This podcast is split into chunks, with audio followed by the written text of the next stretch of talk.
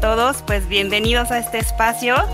Eh, les contamos, el programa se llama Charla entre psicólogas. Estamos un poquito nerviosas porque justamente es nuestro primer programa. Pero bueno, les platicamos un poquito antes de, empezar. Eh, este programa, Charla entre psicólogas, pues surge de, eh, como parte más bien de la revista IPEDIA. Y eh, pues bueno, está también aquí con nosotros Ived. Ived, bienvenida, ¿cómo estás? ¿Cómo te sientes? Cuéntanos. Hola, Caro, nerviosas igual, pero muy contentos de estar en nuestro nuevo programa. Espero que a la gente nos les guste y que nos pidan más temas para este programa y enriquecer, ¿no? Nuestra, pues, Exacto. nuestro saber. Exacto, exacto, justo como comentas. Y pues bueno, adentrándonos también un poquito al por qué surge este espacio, queremos contarles que eh, uno de los principales objetivos que tenemos es pues el poder ayudar a, la gente y pues bueno, también a, quienes tengan interés de conocer un poquito más a detalle lo que es eh, pues la psicología, ¿no? Temas temas relacionados a, a, ello. Vamos a estar variando conforme vayamos avanzando. También les pedimos que este, en cuanto vayamos avanzando en la plática, pues nos escriban para ver de qué temas les gustaría que, habláramos. Em, bueno, antes de, ello también eh, presentarnos sobre todo, ¿no? Eh, a quienes no nos conocen. Em, mi nombre es Carolina Lemus, eh, yo cuento con la formación en psicología, ¿no?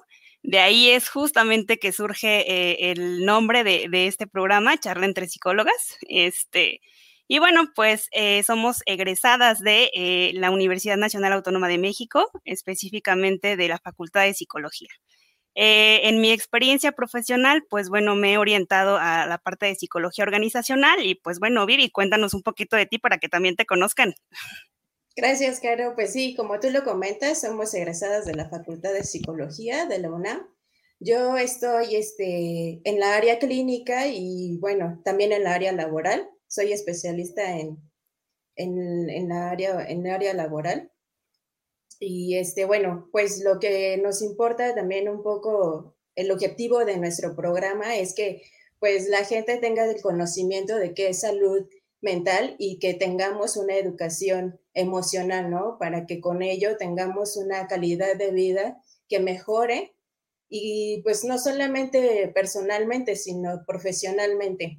¿No? Y como bien Caro ya lo mencionó, pues vamos a tener temas diversos de qué educar, como por ejemplo violencia de género, depresión, ansiedad, eh, autoestima. Y bueno, si ustedes este, nos escriben y nos piden algún tema en específico, con gusto nosotros vamos a poder tomar esos, esos temas.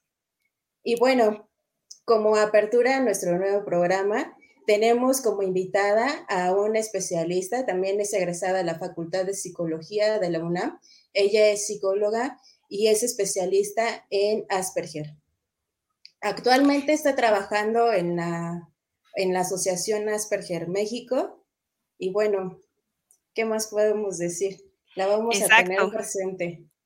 Sí, sí, eh, pues antes de, seguir presentando a, nuestra invitada, pues también contemplar un poquito eh, de, lo que hablaba Ivette, ¿no? El, tema de por qué es que elegimos hoy este tema.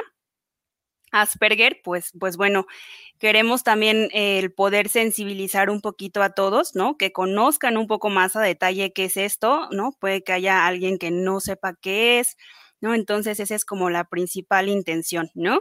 Eh, podemos decir, a lo mejor yo no tengo eh, ningún conocido o nadie que, tenga este tipo de situación, ¿no? Pero bueno, al final es eso, ¿no? Podernos sensibilizar un poquito y poder entender qué es el Asperger, ¿no? Eh, está Jessy con nosotros. hola, hola Jessy, pues hoy es... ¿Cómo estás? Buenas tardes, noches ya. Bien, bien. Muy bien, muy contenta de estar en esta primera sesión de charla entre psicólogas. Para mí es un honor estar aquí compartiendo con ustedes. Muchísimas gracias por la invitación. No, caray, el, el, honor es nuestro. Sí.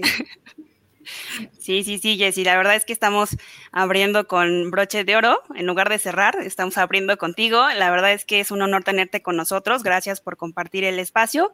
Y pues bueno, adentrándonos un poquito al tema, eh, cuéntanos, pues, ¿qué, ¿qué es el Asperger? Ok, pues sí, como mencionabas ya, Caro y Beth, pues seguramente habrá más de uno que no sepa acerca de esta condición, pero este, siéntase también en total confianza de ir preguntando si hay algo que no queda claro, pues justamente para eso estamos acá, para ir resolviendo este tipo de dudas. Y pues bueno, ¿qué es el Asperger? El Asperger es una condición neurobiológica. ¿A qué me refiero con esto? Que las personas con esta condición van a recibir y van a procesar la información de manera diferente a lo que como lo hacen el resto de las personas, que este, acá las llamamos neurotípicas. Personas neurotípicas es toda persona que no tiene la condición. Entonces, ese procesamiento de la información va a ser diferente y va a haber una alteración del desarrollo en tres principales áreas. La primera va a ser la comunicación y el lenguaje, las relaciones sociales y también va a haber una rigidez mental y comportamental. Ahorita tal vez pueda sonar un poco complicado, ir explicando a mayor detalle y con términos coloquiales para que pueda quedar muchísimo más claro. Entonces, antes de empezar a describir cuáles son estas áreas y cuáles son las dificultades que presentan, es importante mencionar que este, esta condición se puede manifestar entre los 3 y los 4 años y es más frecuente en hombres que en mujeres, pero también es más difícil diagnosticarlo en las mujeres que en los hombres porque las mujeres tienden a ser más sociables. Entonces, normalmente las mujeres que tienden a recibir un diagnóstico ya lo reciben en etapas muchísimo más tardías. Y bueno, también es importante mencionar que no es una enfermedad y por lo tanto, al no hablar de una enfermedad, pues no hay una cura, ¿no? Eso es como dentro de los grandes mitos que eh, envuelven a esta condición. Y este, también hay algo que es importante aclarar aquí, la diferencia entre el autismo, porque normalmente tiende mucho a confundirse. Cuando mencionamos, este, de hecho esto tiene que ver con estos criterios diagnósticos del Manual Diagnóstico y Estadístico de los Trastornos Mentales, apenas en el 2016 se hizo una actualización. Este, eh, el síndrome de Asperger estaba considerado dentro de los trastornos eh, generalizados del desarrollo y también compartía esta categoría con el autismo, con el síndrome de Red y los trastornos generalizados del desarrollo no específicos. Entonces, en esa actualización lo que se hace, se cambian los criterios y este, llegan a pasar, digámoslo así, este, a ser eh, considerados dentro del trastornos del espectro autista. Entonces, lo que hace con esa nueva clasificación es dividirlo en tres niveles. El nivel 1, que sería el de alto funcionamiento y, y, es el que equivale al síndrome de Asperger, y el nivel 2 y el nivel 3. ¿De qué dependen los niveles? Bueno, a mayor nivel va a ser mayor la ayuda que requiera la persona. Entonces, lo que conocemos y lo que conoce realmente el resto de la población es este autismo clásico. Los niños que tienden a encerrarse en su mundo, que no tienen un lenguaje verbal, como que dicen autismo y es igual a como de, ay, no, pues incluso esto, es algo muy común. Personas que tienden a recibir este su diagnóstico, la familia, los amigos, la pareja, las personas cercanas a ella, es como, no tienes eso, tú sí convives, tú sí este, hablas, o sea, no, no es cierto, ¿no? Y es que también es importante señalar que no, que para llegar a ese tipo de diagnósticos hay que considerar una serie de signos y síntomas, ¿no? Que no nada más es el hecho de que la persona tenga dificultades para relacionarse, sino también va a haber otras cosas que también son importantes. Jessie, perdón, perdón, ¿y a comentar algo? No, eh, me digo, eh, bastante interesante lo que nos comentas. Eh, antes de seguir avanzando con todo este tema, digo, me surge la duda, ¿no? ¿Cómo es que em, yo puedo detectarlo? Más bien, comentabas hace rato que entre los 3, 4 años es cuando surge esto, ¿no? A partir de qué se da esto, el bebé ya nace así y se desarrolla hasta 3, 4 años, o, cómo es que sucede esto? ¿Por qué es que a, a partir de los 3 o 4 años?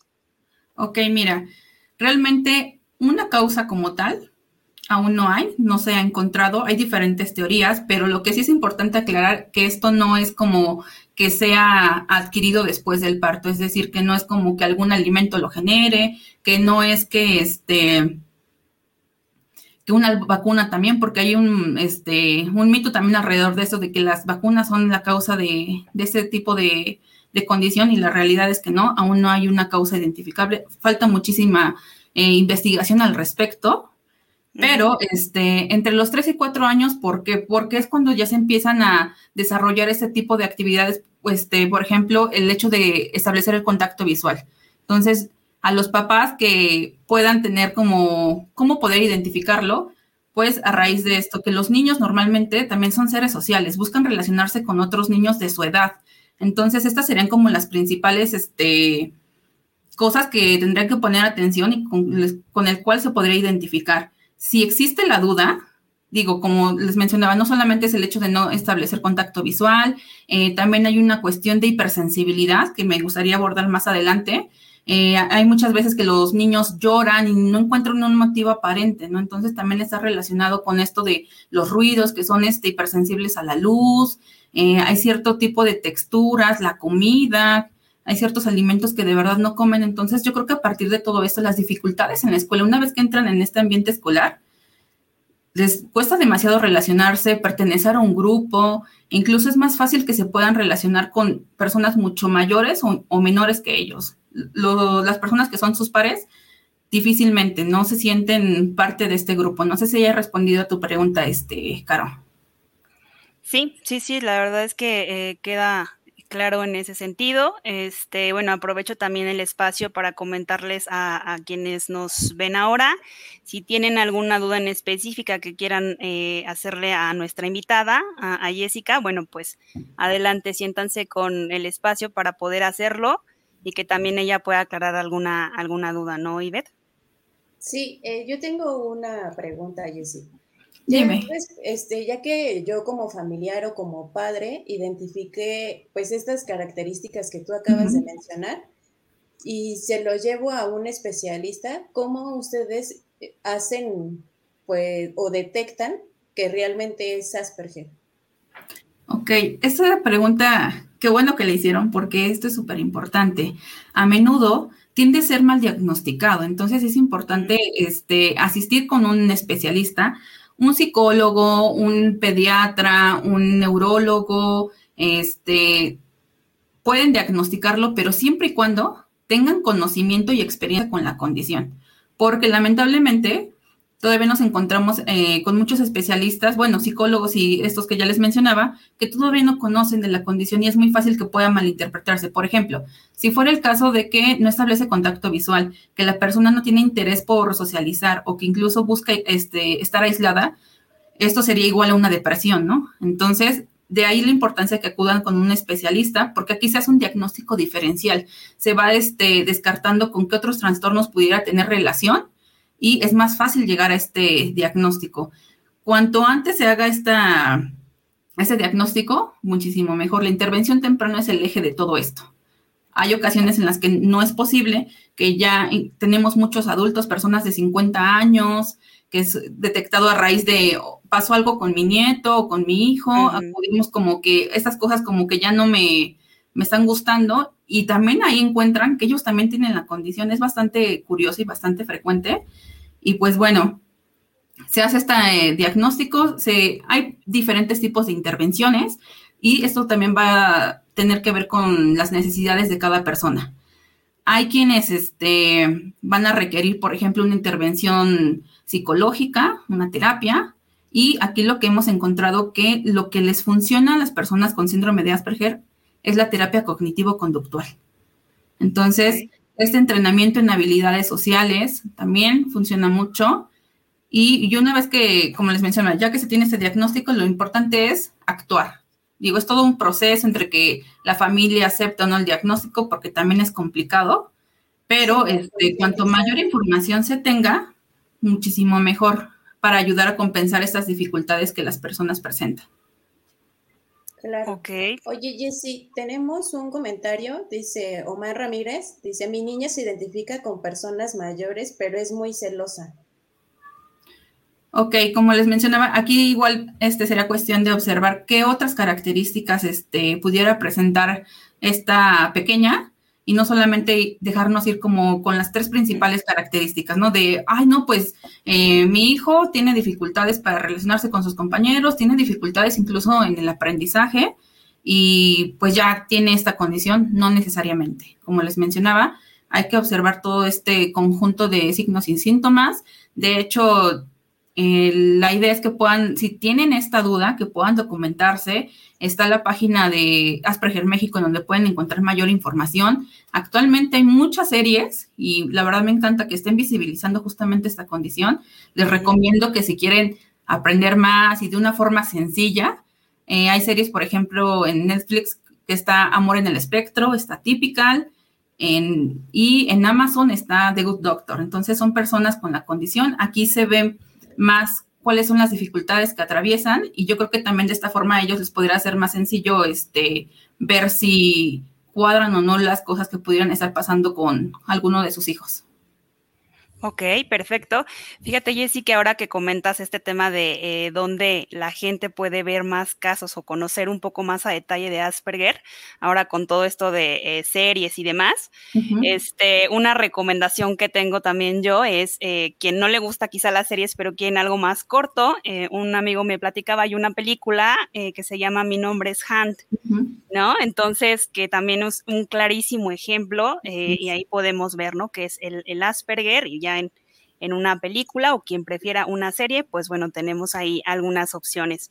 Eh, Jessy también nos escribe eh, Blanca Oliver, ¿no? Ella nos comenta, la enfermedad se manifiesta en la niñez o qué etapa de la vida del ser humano, que bueno, ya lo platicábamos hace un momento contestando la pregunta de Blanca, decías que a partir de 3, 4 años es cuando se empieza a manifestar, ¿no? No se tiene a ciencia cierta el por qué, ¿no? Pero es mm, eh, la media en la que se, llega a presentar.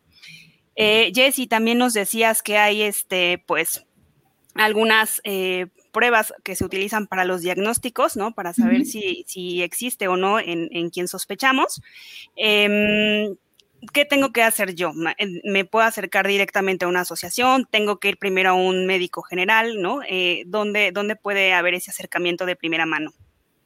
Ok, pues yo les recomendaría que si ya identificaron como algo está pasando con mi hijo y tal vez podría tener esta condición, que puedan acercarse sí justamente a una asociación, pero eh, cualquier especialista que se pueda, o no incluso una asociación, ¿no? Volvemos al tema de algún psicólogo, algún psiquiatra, neurólogo, pero que sepa, hay que preguntar respecto, porque si no, va a ser muy difícil que pueda llegar a ese diagnóstico y recibir la atención que, necesita. Entonces, de primera entrada, por ejemplo, aquí lo que hacemos en Asperger México, una vez que se da una orientación de no sé, no estoy segura, eh, se orienta a la persona respecto a qué es lo que la ha llevado a pensar que tal vez eh, su hijo, su esposo, amigo, eh, hermano pudiera tener la condición y pues se hace toda una entrevista, ¿no? De hecho, parte de lo que contempla este diagnóstico, pues es recabar en una primera sesión toda la información, aspectos de su desarrollo en general, desde el kinder, cómo era la relación con los compañeros, este, los maestros, y así ir explorando cada una de estas etapas para con esto este, ayudarnos justamente a llegar a un diagnóstico positivo de si tiene o no la condición, y a través también se apoya mucho de estas pruebas específicas que se manejan con las personas con Asperger.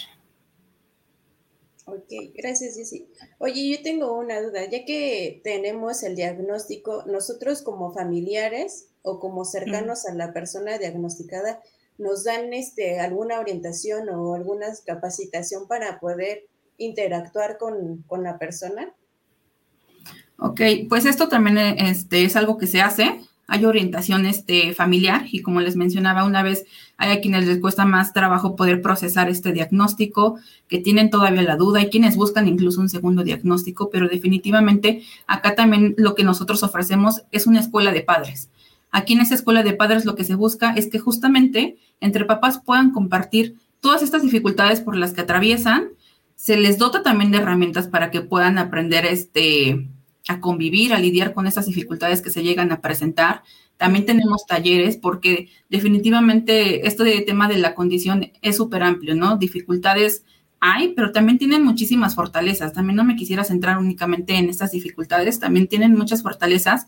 Y sí, justo eh, lo que se busca es que la familia tenga mayor información, que sepa cómo también este, trabajar estas dificultades, cómo apoyarlos, sensibilizarlos también es algo que se hace mucho con ellos, sensibilizarlos al respecto. Ok, perfecto, que es justo lo que hablábamos, ¿no? También uno de los principales objetivos es, es el poder sensibilizarnos, ¿no? A lo mejor hay quienes no tenemos este, algún conocido o familiar que, que, tenga este tipo de situación, pero bueno, al final es eso, ¿no? Podernos sensibilizar y sobre todo conocer, ¿no? Aprender eh, qué es el Asperger, qué conlleva y demás.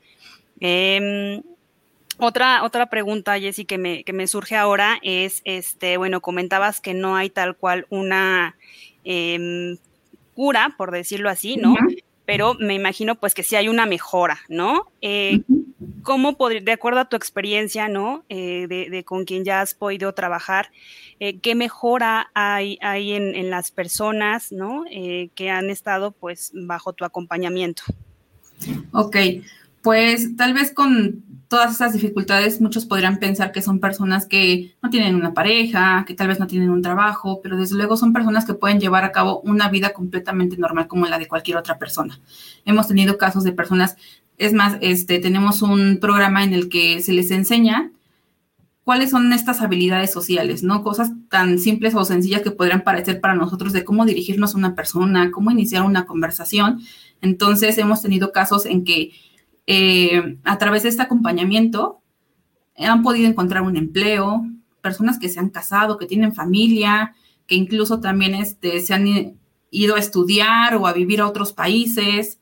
Eh, también se, lo que se hace mucho es esta orientación vocacional. Muchas veces no saben eh, identificar cuáles son sus fortalezas, cuáles son sus áreas de oportunidad. Uh -huh. Y este, en mi experiencia, los casos que he tenido, personas que se han ido a, a vivir solos, muchas veces también es un conflicto porque la familia es como de cómo estoy seguro que va a poder lidiar con todas estas cosas como adulto, ¿no? Desde el pago de servicios, eh, cocinarse para sí mismos, esta cuestión de la higiene, el manejo del tiempo y del dinero. Entonces, eh, si llegase a ser el caso que tienen algún conocido o, como les mencionaba, son personas que pueden llevar a cabo una vida completamente normal, que aprenden también a relacionarse, porque esto de las habilidades sociales, si bien para los neurotípicos es algo que vamos adquiriendo conforme vamos creciendo, no es algo con lo que ya nazcamos, ¿no? Conforme vamos este, desenvolviéndonos en, en la sociedad, pues son cosas que vamos aprendiendo y ellos también las pueden aprender. Habrá quienes les tome muchísimo más tiempo, pero todos pueden aprenderlo. Ok. Jessy, teníamos otra pregunta, creo que de uh -huh. J. Marcos. Decía que cuáles eran los niveles de autismo y cómo... Ah, tenemos otra pregunta. Ok. ¿Las personas con Asperger tienen empatía? Ok. A menudo se cree. A menudo se cree que las personas con Asperger no tienen empatía. Y no es que no tengan empatía, sino simplemente también se les dificulta poder pensar o imaginar qué es lo que está pensando la otra persona o lo que está sintiendo. Pero una vez que lo logran comprender, pueden ser muy empáticos. Entonces, no significa que no tengan empatía, simplemente ellos son muy lógicos y racionales. Entonces, tal vez para su lógica sea como de, ¿cómo puedes estar triste por eso? Pues simplemente, o por ejemplo, en, recuerdo un caso en el que un chico mencionaba como de, se murió mi perro y pues me adopté otro y pues no pasó mayor cosa, ¿no? Y mi hermana estaba súper afectada, no quería comer y es como de, pues yo tenemos otra nueva mascota, ¿cuál es el problema, no? Entonces, yo una vez que la hermana le, le explicaba de por qué se sentía así, es como de, ok, tienes razón. Entonces, tampoco es que invaliden las, las, emociones de las demás personas, ¿no? Como les digo, pueden también hacer este acompañamiento, pero aquí la diferencia también va a ser la forma en la que nos dirigimos a ellos. Tenemos que ser súper directos. Nosotros como neurotípicos tenemos esta, no sé si llamarlo habilidad, de irnos entre las ramas. ¿A qué me refiero? Que no somos directos, no decimos las cosas como son, y ellos sí. Entonces, si nosotros eh, le explicamos de, ay, es que... Eh, el día de hoy me siento triste y, este, no sé, me siento triste, ¿no? Me ayudaría el verte, ¿no? Si nosotros no le decimos a la persona o esperamos que diciéndole, me siento triste, nos hable, nos apapache, eso no va a ocurrir. Tenemos que decirle, oye, ¿sabes qué? Me siento triste, necesito de tu compañía, necesito que veas una película conmigo, hablar contigo, porque de otra forma, como les mencionaba, está la forma en la que se procesa la información es totalmente diferente. Entonces, con cosas pequeñas como esta de hacer este tipo de modificaciones y de decirle a la persona lo que queremos que haga con eso.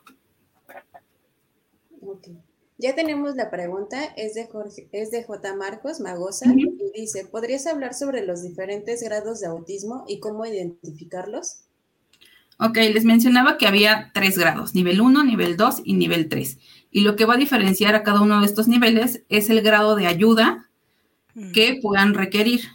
Les comentaba que el síndrome de Asperger sería el equivalente al nivel 1, son los de alto funcionamiento, así se les, este, se les clasifica porque eh, si bien, como les decía, pueden llevar una vida completamente normal, en el caso del grado 2 y el grado 3 ya hay una este, ausencia de este lenguaje verbal. Acá a los Asperger se les dificulta el lenguaje no verbal, ¿no? El cómo identificar si una persona está feliz o incluso identificarlo en sí mismos. Entonces, esto va a ser la diferencia y entre muchísimas otras cosas que igual podría aquí explayarme muchísimo tiempo, pero igual me gustaría hablar de, otras cosas. Pero igual, el nivel de gravedad va a ser en la comunicación y va a haber comportamientos restringidos y repetitivos. Por ejemplo, en un nivel 2 o 3 eh, se da mucho esto de las ecolalias. ¿A qué me refiero con esto? Eh, estos movimientos que pueden llegar a hacer eh, los niños o incluso adultos, pero eso tiene también una razón de, del por qué muchas veces se utilizan este tipo de, de comportamientos para poder regular su ansiedad. Entonces, podría ir por ahí. Ok, perfecto. Eh, pues tenemos bastante participación, muchísimas gracias. Eh, nos escribe también Mitch Garduño. Ella nos pregunta cuáles son las causas y qué pasa si el infante no es tratado, es decir, eh, socialmente cuáles son las consecuencias. Gracias. Ok, pues causas como tales ya les había mencionado, pues que aún no hay, no hay algo identificado, no hay estudios científicos que digan esto es lo que pasa, pero en cuanto a las consecuencias, ¿qué puede pasar si un niño no es tratado?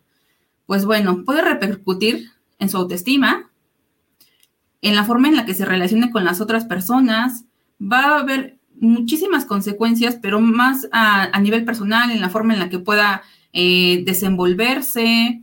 Tenemos, por ejemplo, adultos que conforme el tiempo han sabido compensar estas dificultades, han aprendido cómo relacionarse, pero el autoestima es algo de las primeras cosas que se ve este, impactado. Su eh, desarrollo escolar también, porque algo que también es importante comentar es que esta condición no lleva asociado retraso mental. De hecho, no es considerado una discapacidad intelectual, sino se le considera más una discapacidad social, porque son, el, su coeficiente intelectual, perdón, es igual, bueno, es promedio o incluso superior al del resto de la población. Entonces, también algo que normalmente suele ser un mito es que son súper inteligentes, son brillantes. Eh, creo que la imagen que ahorita se me viene más a la cabeza es esta imagen que tenemos de Sheldon Cooper, de esta serie de, de Big Bang Theory. Y pues no necesariamente, ¿no? También tienen mucho en cancillarlos de, ay, Asperger es igual a Sheldon Cooper y son brillantes, entonces no entiendo por qué le cuesta trabajo estas cosas. No necesariamente. Hay quienes tienen este, muchos dotes para dibujar, para las matemáticas, les encanta la programación, pero hay quienes no. Entonces, también importante señalarlo. Gracias, Jessy. Eh, no sé si tú tengas como algo que se nos está yendo o algo así, es que yo tengo preguntas, pero van un poco relacionadas a cómo es que yo ingreso a, la asociación, si es que me piden algunos datos, algunos papeles o me piden este, cierta cantidad, no sé, como una cuota o algo así, y a qué edad puedo yo ingresar a mi, a mi familiar. Ok, eh, son muchas preguntas en un entonces, si se me va alguna, menciónamela. ¿De qué forma ingresa? No necesitan papeles. Hay muchas personas que incluso llegan a la asociación y ya tienen un diagnóstico y no es como de, ay, no, si no estás diagnosticado con nosotros, pues no podemos trabajar contigo. No. Hay muchas personas que buscan, hacen su diagnóstico y que incluso se les da eh, de qué forma la asociación los puede apoyar, ¿no? A través de terapia, talleres, eh, grupos de acompañamiento, pero también se les ofrecen otras alternativas, ¿no? Necesariamente tiene que ser aquí en la asociación y esto también va de acuerdo a su ingreso económico, sus posibilidades económicas, mejor decirlo. Entonces, opciones hay diferentes. Em, ¿Qué otra pregunta había por ahí, Beth? La edad. ¿A partir de qué edad? Aquí en Asperger México únicamente trabajamos con adolescentes y adultos. De hecho, en este tema de los trastornos del espectro autista es muy común el trabajo en niños. Hay muchísimas asociaciones y clínicas que se trabaja con niños. Y eh, pues también Asperger México surge a raíz de eso, ¿no? De esta necesidad, porque estos niños también en algún momento crecen, se convierten en adolescentes, en adultos y sus necesidades van cambiando. Entonces, también de, por eso la importancia y por qué nosotros únicamente nos dedicamos a adolescentes y, y adultos, perdón. Ok. Muchas gracias, Jessy. Caro, ¿tienes otra pregunta? Sí, eh, pues la verdad es que eh, estoy muy, muy sorprendida. Creo que es un tema bastante interesante. Eh, Jessy, eres prácticamente, y como lo dijimos al inicio, una especialista de, esto. Eh, y Betty y yo platicábamos un poquito, ¿no? De, de, todo este tipo de cuestiones que queríamos revisar contigo y justamente una, una de las que nos surgía es saber un poco más de ti, ¿no? Que nos platiques eh, un poco más en el sentido de, pues, cómo es que tú llegas ahí, por qué es que tu interés surgió en especializarte en esto, ¿no? ¿Cómo ha sido tu experiencia, ¿no? En, llevar todo este, este tema de, Asperger en, la asociación, ¿no? Ok, pues primero comenzaría, eh, mi acercamiento a la asociación se da en el 2015 2017, perdón, en el 2017. Estaba como en ese proceso de haber salido de la universidad, de estar buscando como en dónde poder laborar y me encontré justamente un amigo estaba realizando un voluntariado, entonces me empezó a como a platicar y a mí también se me quedó la cara de, de what? Porque si bien recuerdo en la carrera, en esta materia de patología, hablábamos como de estos diferentes trastornos, ¿no? Y sí, sí yo recuerdo haber este, visto el síndrome de Asperger, pero fue como una embarrada, una exposición, y también recuerdo que en esa exposición utilizaban esta imagen de Sheldon Cooper, ¿no? Pero pues nada más no fue como que ver a mayor detalle, entonces este amigo me comentó que estaba haciendo este voluntariado, me dijo, no te interesa, este, y fue como de, bueno, pues realmente Horton es como que está haciendo gran cosa, y pues también me, me interesó, ¿no? Me intrigó porque es como de, porque yo no sabía acerca de esto, ¿no? Y aparte que es algo súper frecuente. Aquí, este, las cifras de personas, bueno, de niños, adultos y adolescentes en México con, dentro de este trastorno son este, muy altas. Entonces fue como de, ok, eh, entré, hice un voluntariado, estuve seis meses durante este voluntariado. Eh, mi acercamiento fue igual de primera instancia en este entrenamiento, yo estaba dando un entrenamiento conductual en el que se les enseña a cómo relacionarse, en esa transición de la escuela, eh, cuáles son las dificultades que pueden llegar a presentar en el aspecto familiar, este, y demás. Entonces ya después hubo la posibilidad de ser parte del equipo y yo más que encantada. Entonces, realmente, incluso hasta esas alturas, no es como que se sepa todo, siempre hay algo que, este, que aprender. Es importante al menos en este sentido, y yo siempre lo veo así, seguir aprendiendo, seguirse capacitando, porque no hay dos personas con esta condición iguales. Son personas únicas, sus desafíos, sus fortalezas son exclusivas. Entonces, lo que te puede funcionar trabajando con una persona, puede no funcionarte con la otra, ¿no? Entonces, es importante estar constantemente capacitándonos. Eh, en México es algo que, híjole, apenas estamos en pañales, ¿no? Apenas ahí va, hay muchas campañas de sensibilización, pero aún nos falta muchísimo, muchísima sensibilización en, las empresas, en, en, las escuelas, hay muchas cosas por hacer. Entonces, a mí me encanta dedicarme a esto porque siempre que puedo tener el placer de conocer a alguien y de poderle meter aunque sea la espinita respecto, ¿qué es esto de, oye, pues creo que alguien de mi familia podría tener la condición o algún compañero del trabajo y sobre todo hacer la diferencia en la forma en la que se trata a las personas con esta condición, les puede cambiar la vida. Son personas que constantemente sufren de bullying porque se les ve, incluso ellos se perciben como diferentes y como no encajan. Entonces, qué mejor que se pueda conocer cada día más de esta condición y este, pues ser más empáticos también. Gracias, Jessy.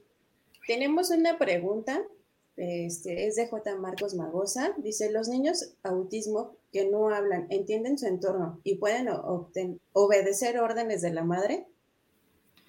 Ok, bueno, aquí ya estaríamos yéndonos como algo totalmente eh, diferente, porque les mencionaba, si bien el Asperger está dentro de los trastornos del espectro autista, pues sí es algo completamente diferente a lo que se conoce dentro del autismo. Entonces, ahí sí no podría ahondar con a más detalle y no me gustaría decir algo equivocado, la verdad. Ok, ok, perfecto. De cualquier modo, pues te agradecemos este en los comentarios. Em, Blanca Oliver nos pregunta también eh, si yo soy una persona con este síndrome y me caso, ¿puedo transmitirle a mis hijos la enfermedad? Eh, bueno, el Asperger.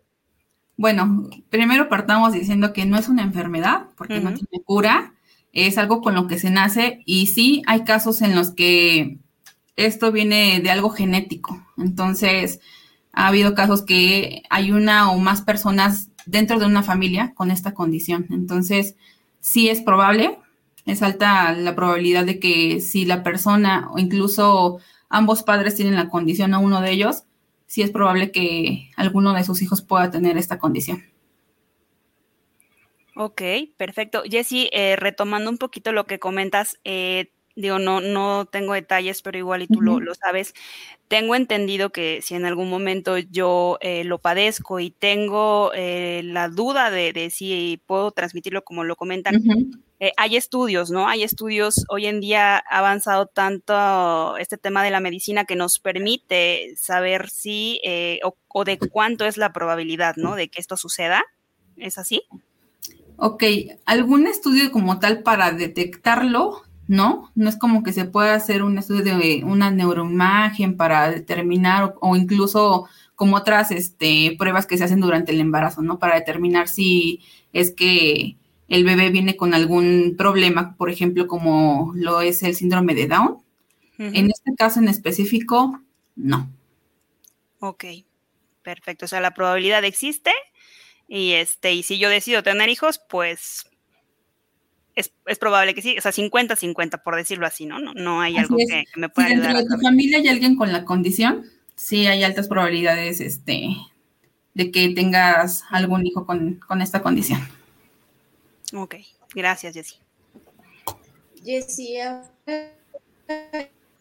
este, pues tomando lo que había comentado Caro, a ver si nos podría un poquito de cuál es el papel que tú tienes dentro de la sociedad. Híjole, se eh, cortó, ¿no? Se cortó, se cortó, un poquito, este, pero bueno, eh, en, lo que se retoma justamente el tema de la conexión, eh, Jessy, me gustaría que pudiésemos volver un poquito a lo que comentabas de tu experiencia me parece la pregunta de Ived iba un poquito hacia ello.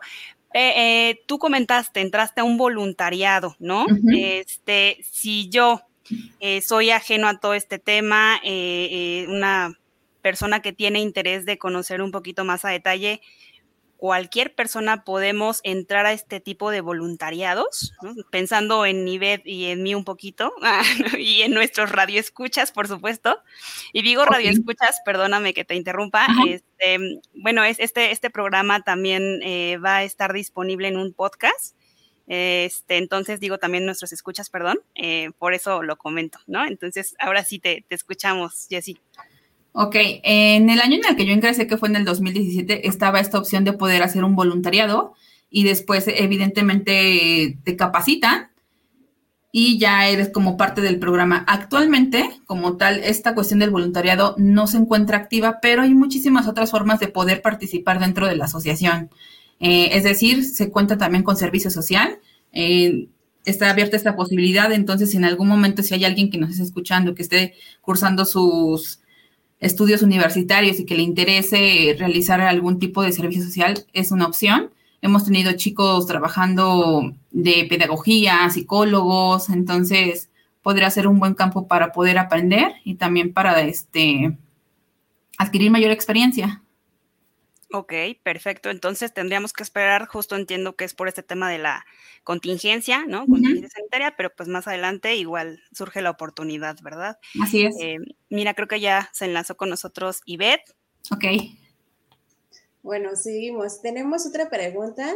Es de J. Marcos. ¿Las personas con Asperger presentan vínculos afectivos? tienen sentimientos y cómo los manifiestan. Así es, sí, eso también, así como la pregunta de la empatía, también es algo muy común, que piensan que no tienen sentimientos. Y no es que no tengan sentimientos, sino tienen una manera diferente de expresarla. Y yo creo que al igual que todas las personas, ¿no? Así como hay personas que pueden abrazar y ser muy efusivos respecto a cómo expresar este, este tipo de emociones, eh, los, los Asperger sienten y de hecho sienten mucho. Tienen una hipersensibilidad también emocional, es decir, eh, así como pueden tener eh, dificultades para la regulación emocional, cosas tan sencillas o que pudieran parecer insignificantes pueden hacer que tengan una reacción considerada hasta exagerada. Entonces, por ejemplo, si fuera el caso que reciben el cómic, el videojuego o algo que sea mucho de su interés, para ellos va a ser como lo mejor que les puede pasar en la vida, ¿no? Y va a tener una respuesta demasiado efusiva. Pero eso sí, el hecho de cómo lo puedan manifestar esa es eh, algo totalmente diferente porque puede que no te van a abrazar, que no te van a besar o incluso no te lo van a decir, pero van a encontrar cualquier otra forma de demostrártelo. Y esto que tiene que ver con decirlo o abrazarte, agarrarte de la mano, tiene que ver con esa dificultad en la hipersensibilidad sensorial. Entonces, eh, para nosotros pueda ser como de necesito, porque eso pasa muy a menudo con las personas en donde hay... Eh, una persona con la condición de necesito que él o ella me demuestre cómo sé que realmente me quiere si no me lo dice, no me abraza, no me besa. Entonces, eh, una vez como explorando, bueno, ¿y qué es lo que hace? No, pues eh, acomoda mis cosas o busca que veamos alguna película que sea de mi interés, aunque a él o a ella no le guste. Tienen una forma muy particular de expresarlo. Sí tienen emociones, sí sienten e incluso sienten en extremo, sienten mucho. Ok, perfecto, bastante interesante, Jessie. ¿eh? La verdad es que cuando uno desconoce todo este tipo de temas, pues no, no se imagina, ¿no? Eh, y bueno, retomo eh, y yo no dejaré de reiterar este, este comentario que hicimos al inicio, ¿no? De, de la importancia de la sensibilidad eh, también hago una invitación eh, nuevamente a quien nos está viendo ahora, si tienen alguna otra duda para que eh, lo podamos este, externar aquí con nuestra especialista Jessica. Este, y bueno, es importante, ¿no? Tener esta oportunidad de aprender, ¿no? Porque al final eso nos va a sensibilizar cada vez más. Ivette, ¿alguna otra pregunta? O también, como lo comentó Ivette, Jessie, ¿alguna otra cosa que se nos esté pasando que que sea interesante comentar. Libre, mm, ¿tienes alguna pregunta? Sí, tengo otra pregunta. ¿Ustedes como asociación tienen campañas para sensibilizar a la gente o para que nosotros, que no tenemos idea del tema, tengamos como una, una noción más amplia y poder pues interactuar con estas personas, ¿no? Porque a veces por, por no saber o no tener conocimiento del tema, pues a veces tenemos prejuicios o interactamos de distinta forma que no debería de, ser, ¿no? A veces. Sí, de hecho sí es algo que se hace mucho. Hemos tenido la oportunidad de, por ejemplo, algunos pacientes con los que se trabaja de ir a, eh, sensibilizar a la empresa. Mm. Entonces ha habido ocasiones, incluso hay empresas que lo han este, pedido, por ejemplo, en Televisa se han ido a dar pláticas de sensibilización. Eh, ya en algunas otras empresas en particular también en escuelas. Hay veces, por ejemplo, yo dentro del programa que trabajo, que si la persona está interesada en conseguir un empleo o tiene un empleo, pero tiene dificultades en sus relaciones con sus compañeros, con sus superiores, lo que se hace es ir a dar una sensibilización, ¿no? Y también esto se habla para que la persona pueda desenvolverse y porque tienen un potencial en verdad muy grande, pero ese tipo de cosas puede dificultar que puedan desempeñarse en su trabajo o, por ejemplo, en la escuela. Entonces, sí es algo que se hace, es algo, un servicio con el que contamos. Entonces, si hay alguien que esté interesado, que tenga algún familiar, amigo conocido o incluso en su empresa, es algo que se puede solicitar. Desde luego, todos nuestros servicios tienen una cuota de recuperación y en cuanto a los precios y todo eso, pues yo les eh, recomendaría que pudieran llamar, eh, algún correo electrónico, que incluso, bueno, al final dejo mis datos de contacto por si hay alguna pregunta respecto a los servicios o alguna duda que no se responda a lo largo de la transmisión. Ok, perfecto. Justo retomando lo que comentas, Jessy. Em, este espacio pues está creado para eh, mostrar información verídica, ¿no? Eh, cuando sabemos que en Internet pues podemos encontrar muchísimas cosas, pero a veces no, no es eh, información certera. En este caso, Jessy, ¿en, ¿en, qué página o en dónde nosotros podemos entrar a poder revisar un poco más a detalle tanto lo que nos acabas de comentar como más, más información de, de Asperger? Ok, pues les dejo la página de Asperger México. Aquí viene información respecto a todos los servicios, las cosas a las que nos dedicamos. Viene también información importante para que se documenten más acerca de esta condición y es www.asperger.org.mx. Muy bien. ¿Alguien que tenga algún comentario o alguna otra pregunta para nuestra especialista? O tú, Jessy, algo que nos quieras comentar y que a lo mejor a nosotras se nos fue y que sería importante comentarnos. Ah, tenemos otra pregunta de Jesús García. ¿Qué diferencias hay entre síndrome de Reit y el de Asperger? Ay, no se referirá a síndrome de Rett, ah. porque así no, lo ubico, la verdad. Pues yo creo que sí. ¿Sí? Bueno, vamos a deducir que sí. y si no, y si no, este, pues Jesús nos estás escuchando, este, acláranos la, duda.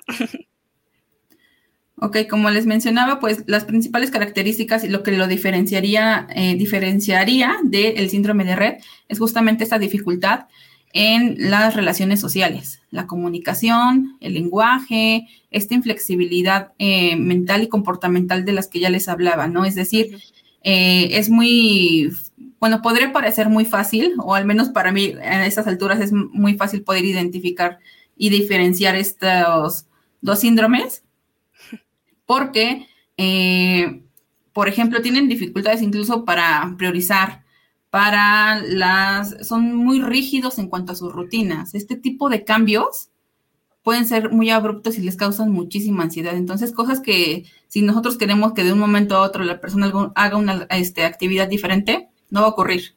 Tenemos que este, utilizar las aproximaciones sucesivas, ¿no? De poco a poco irle, eh, que se vaya acostumbrando a ese tipo de cambios.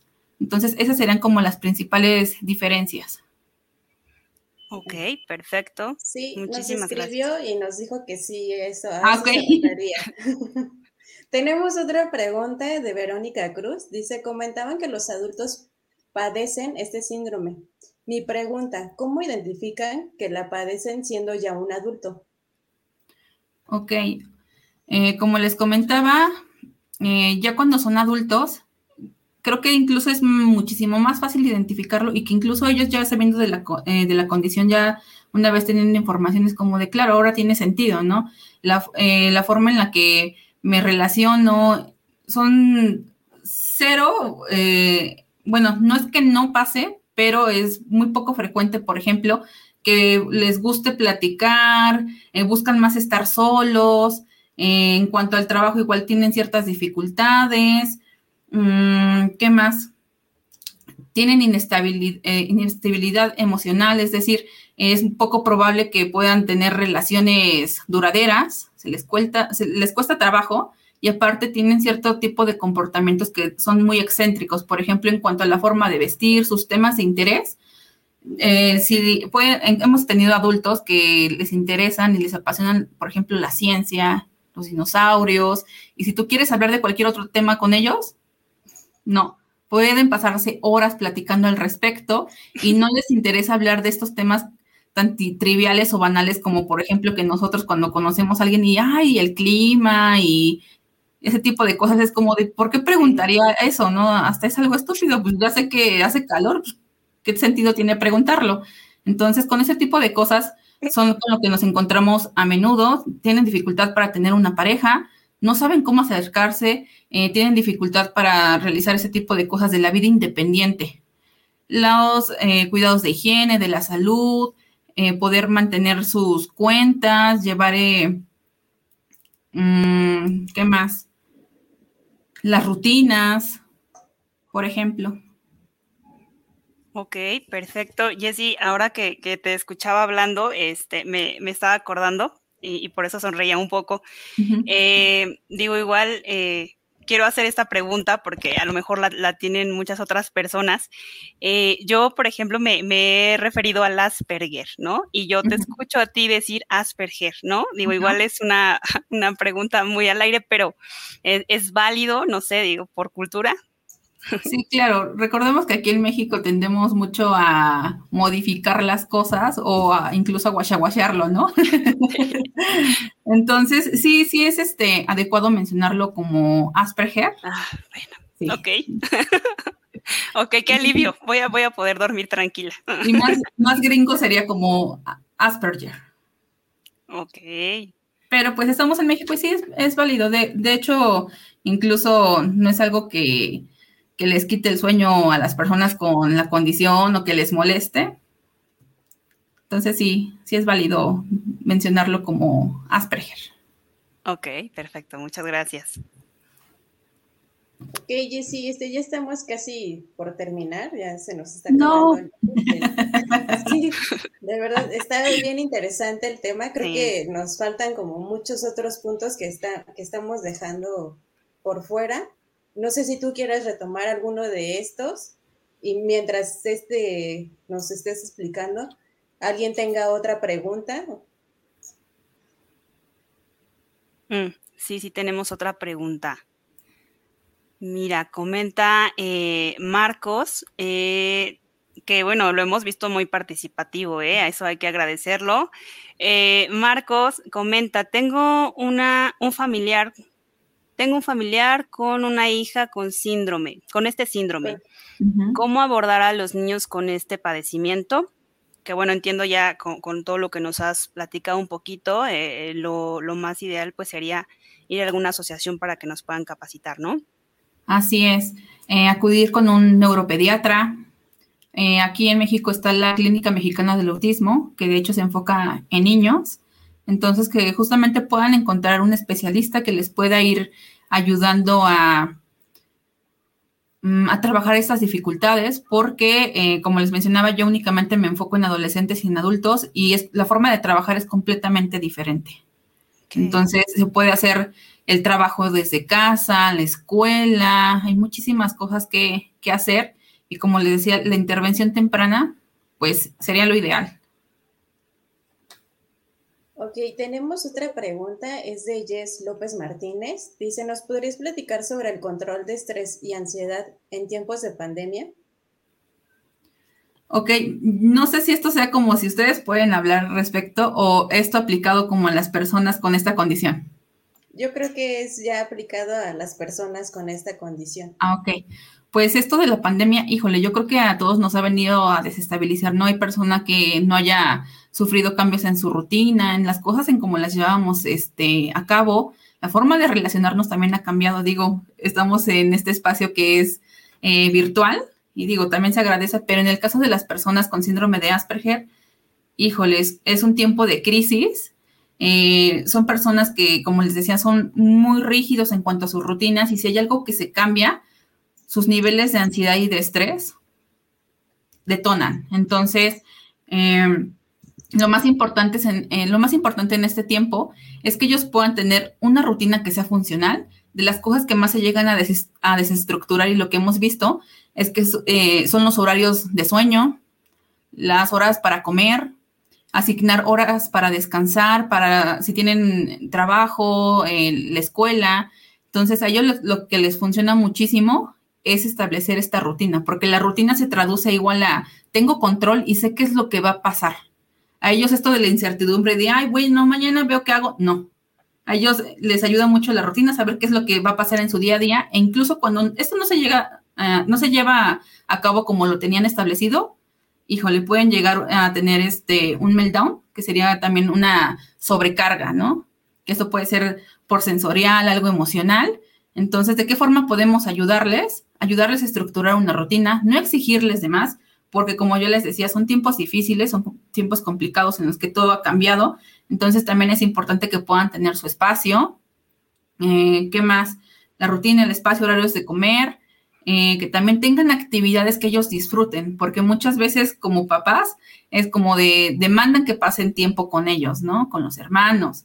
pero eh, si contemplamos que en casa se ha visto modificada también esta dinámica familiar, hay que darle su espacio, eh, que disfrute de las actividades, pero que también lo incluyan en la rutina, porque muchas veces es, ok, rutina, pues vamos a hacerle un horario específico a él, ¿no? Y no, hay que ser parte de toda la familia, porque también tienen a ser como de, solamente yo voy a hacer esto, es como de, no va a pasar, como les decía, ¿no? Entonces hay que trabajarlo en conjunto. Ok, este, bueno, tenemos aquí un comentario de Omar Ramírez que nos dice a nosotras que si podríamos hablar de cómo hablarles a los niños sobre la muerte. Entonces, yo creo que serían uno de estos temas que apuntarlo para ir retomando en posteriores programas. Eh, Blanca Oliver nos dice, ¿podrían hablar sobre la depresión en adolescentes en estos tiempos de pandemia y cómo sobrellevarlos? Ok, también lo notamos. Jess López también dice este, que hablemos sobre el control de estrés y ansiedad en tiempos de, en tiempos de pandemia. creo que la pandemia nos ha pegado demasiado. Sí. Jessy, yo tengo una pregunta referida también a lo de la pandemia. Tengo entendido que ustedes les dan entrenamiento a, a, estas personas ya diagnosticadas y ahorita que no, no podemos tener este contacto, o este acercamiento de persona a persona, ¿cómo lo han realizado?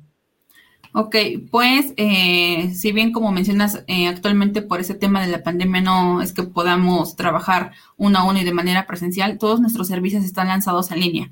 Evidentemente, todos estos servicios han tenido que modificarse, por ejemplo, el diagnóstico se lleva en línea, tenemos grupos de acompañamiento eh, de adolescentes, de, de adultos, este programa eh, cognitivo-conductual, que es el coaching, en el que se trabaja este entrenamiento en habilidades sociales, el empleo, eh, esta cuestión de la comprensión de la comunicación y el lenguaje.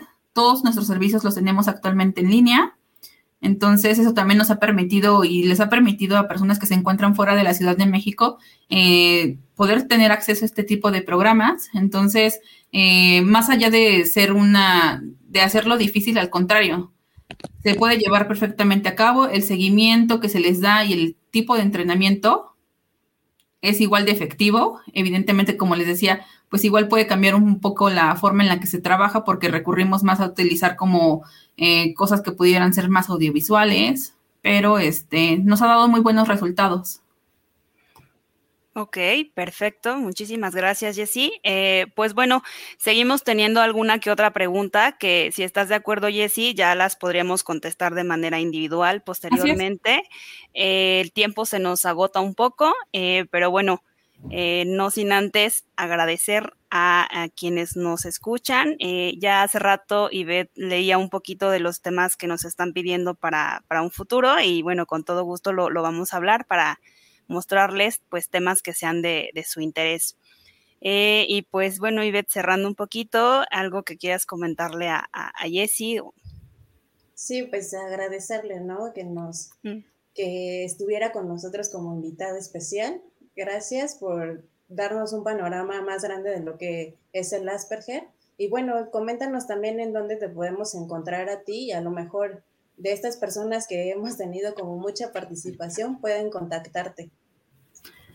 Ok, este, si tienen incluso este, dudas respecto a los servicios, eh, si necesitan algún tipo de orientación, eh, pueden escribirnos a contacto arroba asperger.org.mx o pueden este, escribirnos a través de WhatsApp al 5539 60 14 30.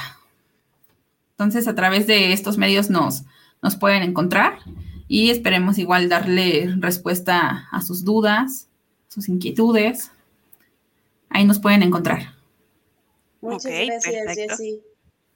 Muchísimas gracias, Jessy. Este, bueno, igual, eh, si no aparecen aquí tus datos, los vamos a estar escribiendo en, la página de la, de la revista Wikipedia, pues para que los puedan tener ahí disponibles.